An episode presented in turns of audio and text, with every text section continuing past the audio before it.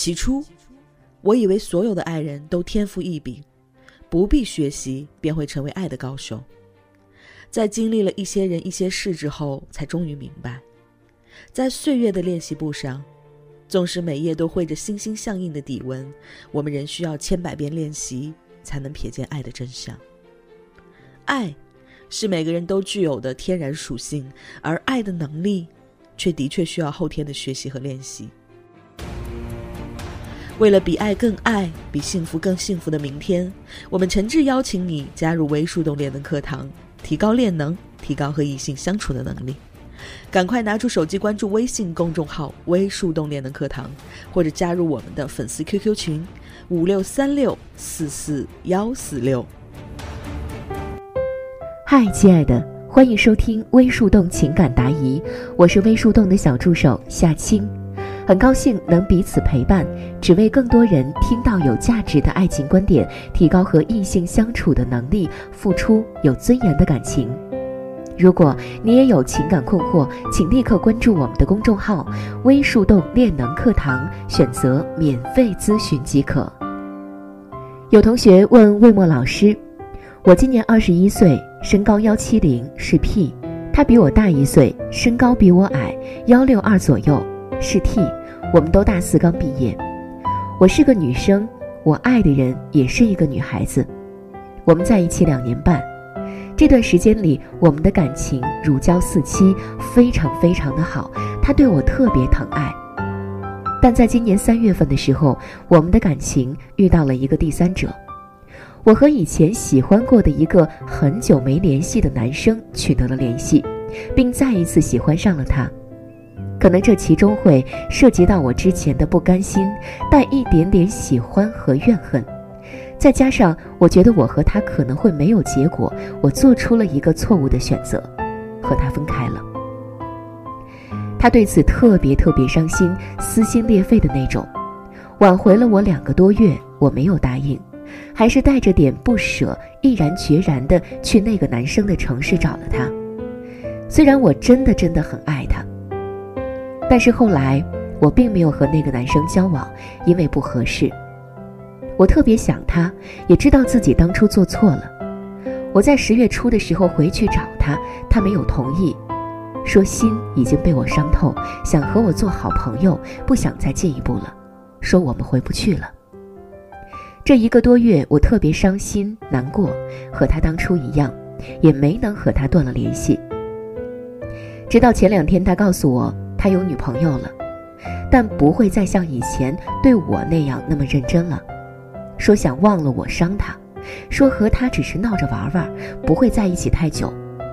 但是他对我的态度还是之前那样，依旧很坚决。我的诉求是，很想挽回他，想知道如何能够再和他像以前一样在一起。如果可以，我不会再走了。魏墨老师说。同学你好，看完你的问题，我有一个感觉，就是沉重。我一般不太想过多的干预二十一岁在校或者刚毕业年轻人的恋爱。你们有足够多的青春和时光去细细体会恋爱中每一刻的悲欢离合，可能有时候会受伤，会难过，可能通过课程和辅导可以避免不必要的伤痛。但我觉得人生如果没有。少不经事时候的冲动和不顾一切都不是完整的。我也感觉你正在经历着这样的时段，并且比大多数人都要更疯狂。你在问题中说，你去男生的城市找这个男生，话语间轻松的就像出门打了一瓶酱油，没有提及背井离乡、对父母的不舍、离开朋友的孤单，可能对工作求职的影响。我透过你的问题，从你的视角看到的，只有与你情感有连接的两个人。在你朋友的聊天记录中，我看到对话中透露出，因为你前女友不愿意复合，你已经四天没有吃饭了。你提交问题到今天没有多久的时候，小助手却已经转达了好几次，你希望问题被抽中的意愿，都赶上编辑在催稿的那份急迫了。我相信。这是你在百无聊赖之后唯一想做的事儿，想和别人沟通，想有人给你答案。除了这个事儿，别的都不想做，不愿意，也没意思。我看到你的世界只有爱情。你在问题中说起你和你前女友的感情，用了“如胶似漆”“非常非常的好”“特别疼爱”这么三个字眼，我是相信的。如果要我形容你感情的态度，我就觉得你的感情像一团火，它能将人融化，也能将人烧死。但你这个真的是爱情吗？至少你更爱一些的是你自己吧。在我们的微问答中，经常会出现两个词。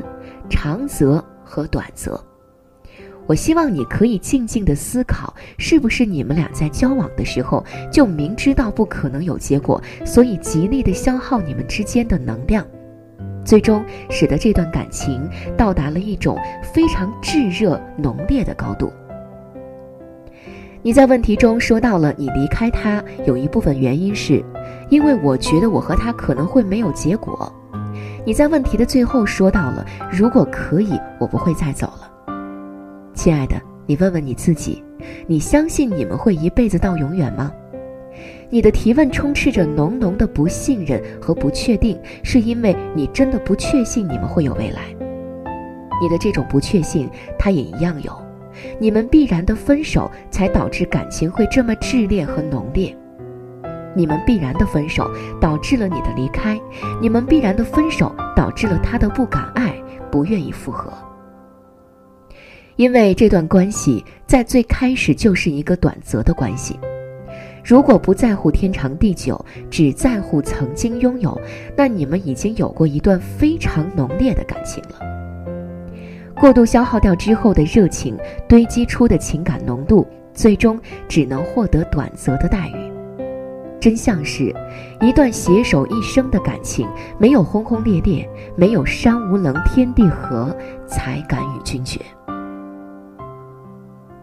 我在看你的问题，看你说你是 P，你的伴侣也是女生，我都不觉得你是 Lesbian。特别是看到你为了喜欢的男孩子，放弃苦苦挽回的前女友，到男生的城市，我更确信你的性取向不应该只是同性。女生的情感诉求和相处中的依恋度，往往是男生给不了的，而女人更懂女人的情况下，是有可能会互相取暖，这些都是对情感浓度的过分需求。这个或许与你小时候的家庭模式相关，属于依恋型人格。如果不改变，你恐怕很难在男生身上找到你需要的情感浓度，慢慢的会以为只有女生身上才能得到你能够。你喜欢的状态，产生自己只喜欢女生的思维误区。我是非常建议你找专业的老师做一次深度咨询，帮你找到问题的根源和解决方法。我觉得你非常有必要学习的课程是一招教你分辨长则还是短则，在之前的微问答中已经推荐过了。我也推荐另外一节课程，是什么决定了婚姻的幸福和长度。可能你会觉得这个课与你相隔甚远，但是姑娘，如果你在看完我这篇问答，有这么一刻认真思考未来，你可以先学习一下这个课程，了解婚姻的模式，重新思考，对你而言什么是最重要的？爱情是生命中不可或缺的一部分，也绝对不是全部。值得你认真生活的理由也一定还有很多很多，未来很长，我很看好你。好了，今天的内容就是这样。更多技术干货，关注微信公众号“微树洞练能课堂”。如果你也有情感困惑、爱情难题，欢迎添加助手微信，节目详情里都可以找到哦。我们下期微树洞情感答疑不见不散。